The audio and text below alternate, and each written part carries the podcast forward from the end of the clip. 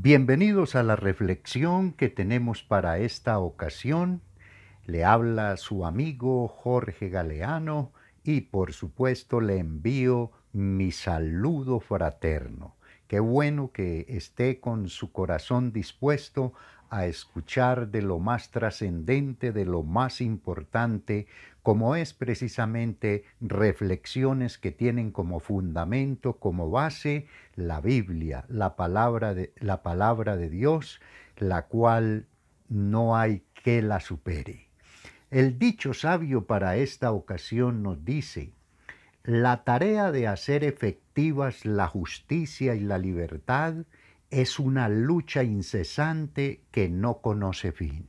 De manera que si hay una causa noble por la cual debemos luchar, es por la justicia y que sea, por supuesto, esa justicia que viene de lo alto, que viene de nuestro Dios, que seguramente está rodeada de misericordia, está rodeada de principios y valores que trascienden y que encontramos en la misma palabra de Dios y de esa libertad, defender esa libertad a la cual fuimos llamados como nos lo sostiene la escritura. Bueno, tengo una reflexión para esta oportunidad que he titulado Nuevas Fuerzas y he, escogido para ello un texto muy conocido en el Antiguo Testamento y precisamente se encuentra en el libro del profeta Isaías, en el capítulo 40 del verso 27 en adelante. Y de ahí, por supuesto, de este pasaje vamos a estar reflexionando, teniendo también ejemplos que vamos a encontrar en la misma palabra de Dios, la Biblia, en otros pasajes o libros. Dice así la escritura, capítulo 40 del libro Isaías, verso 27. Pueblo de Israel, ¿por qué te quejas? ¿Por qué crees que Dios no se preocupa por ti? Tú debes saber que Dios no se cansa como nosotros. Debes saber que su inteligencia es más de lo que imaginamos. Dios le da nuevas fuerzas a los débiles y cansados Recordamos también ese pasaje de Mateo capítulo 11 verso 28 donde dice, Venid a mí los que estáis trabajados y cargados, que yo os haré descansar. Los jóvenes se cansan por más fuertes que sean, pero los que confían, los que esperan en Dios, siempre tendrán nuevas fuerzas, podrán volar como las águilas, podrán caminar sin cansarse y correr sin fatigarse. Lo he leído de la versión o traducción del lenguaje actual. Y encontramos en este pasaje como un reclamo de parte de Dios hacia el pueblo de Israel y que nos puede ocurrir a usted, a, nosotros como familia, a nosotros como nación, como mundo, el que Dios nos reclame por qué nos quejamos como queriendo decirle, no tienes cuidado de nosotros, mira cómo estoy de, debilitado y no me das nuevas fuerzas. En la traducción de la Reina Valera 1960, aún me gusta porque el Señor en ese versículo 28 del mismo capítulo 40, del verso 27 al 31 del profeta Isaías, entra en más detalles, nos da como como razones del por qué Él quiere realmente que nosotros creamos, que nosotros confiemos, que Él nos va a dar nuevas fuerzas, que Él nos va a fortalecer y en estas épocas sí que lo estamos necesitando. El verso 28, como ya lo he dicho en esa traducción de la Reina Valera 1960, nos dice, no has sabido, no has oído que el Dios eterno es Jehová, el cual creó los confines de la tierra, no desfallece ni se fatiga con cansancio, y su entendimiento no hay quien lo alcance. Yo no puedo observar otra cosa aquí sino Dios a través de estas evidencias, como miren, soy el creador aún de lo más lejano de los confines de la tierra, y yo parafrasearía de todo lo que existe. Y el Señor también dice que Él no desfallece, Él no es como nosotros los seres humanos que cualquier cosa fácilmente nos, hace desfallecer. Me permite una expresión de esas bien pueblerinas, bien callejeras, nos da la pálida, nos, nos desmayamos. Pero qué bueno que nuestro Dios no es así. Y por eso Él te invita, me invita a que confiemos que Él nos puede dar nuevas fuerzas, que Él nos puede fortalecer con el único propósito de que sigamos adelante. Él dice que Él no desfallece ni se fatiga con cansancio. A Él no lo, a él no lo coge el cansancio y lo derrota, lo debilita como fácil usted, fácilmente usted y yo, como se dice en el argot fácilmente tiramos la toalla en medio del cansancio. Y dice, su entendimiento, su, su inteligencia, su sabiduría, no hay quien la alcance, no hay quien la supere.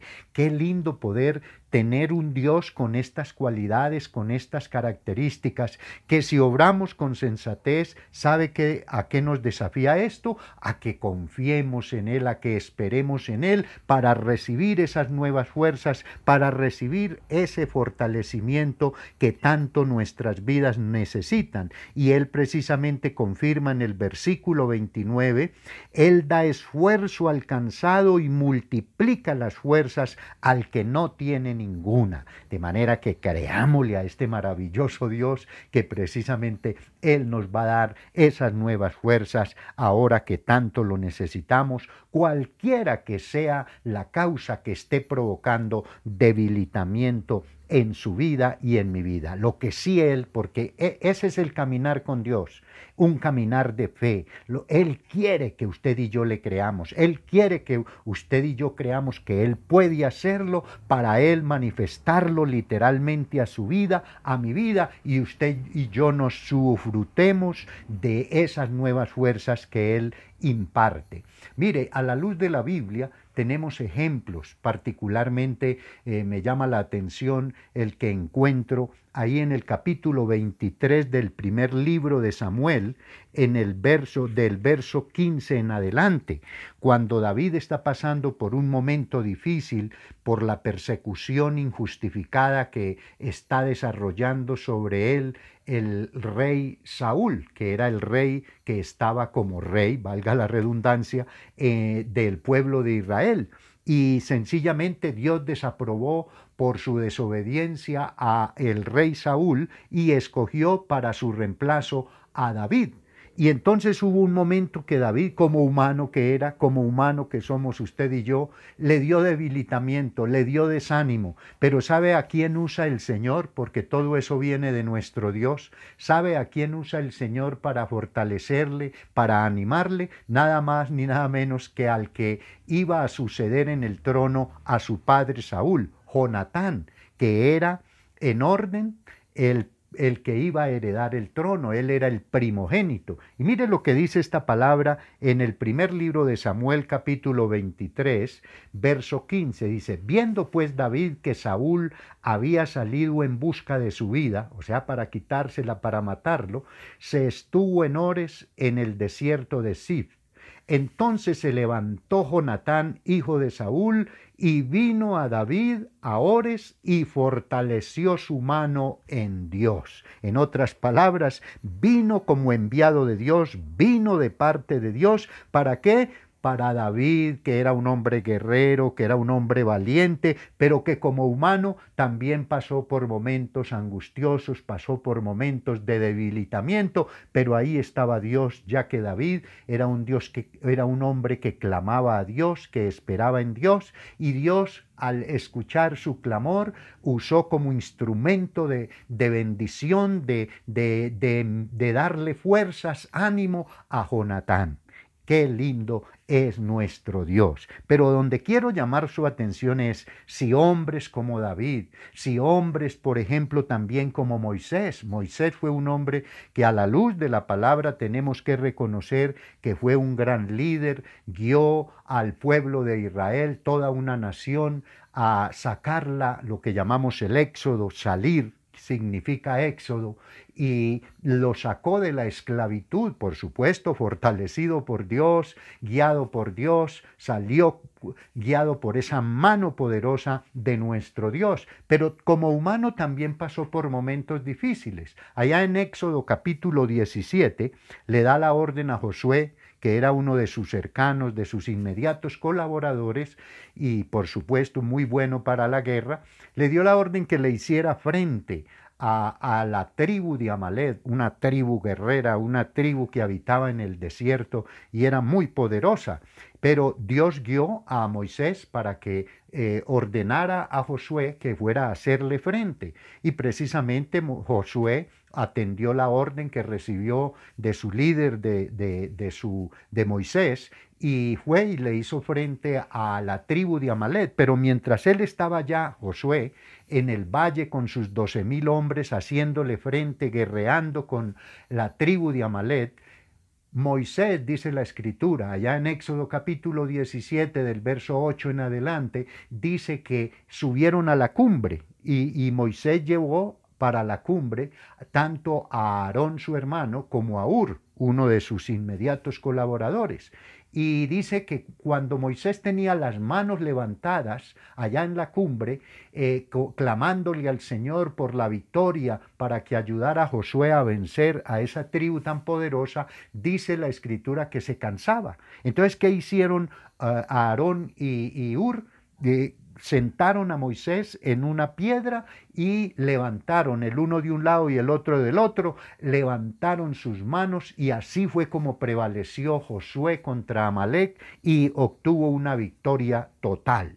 ¿Por qué? Porque Dios usó a Aarón y a Ur para fortalecer las manos, para ayudar a, a Moisés en, esa, en ese momento difícil por el cual estaba pasando. De manera que vemos que estos grandes hombres se debilitaban y que acudían a Dios recibían la guianza del Señor y se fortalecían en Él y obtenían grandes victorias. Pero si algo me llama la atención es el ejemplo que encontramos en la persona del Señor Jesucristo, el hombre perfecto. Allá en ese capítulo 22 de San Lucas, del verso 41 al 44, encontramos ese relato. Él estaba en esa oración intensa, y suplicándole al Padre que, que lo ayudara pero en esa, en esa oración agónica, él le dijo al Padre en determinado momento, Padre, si, es posible, pasa de mí esta copa, o sea, e, esta forma que, que has determinado o que hemos determinado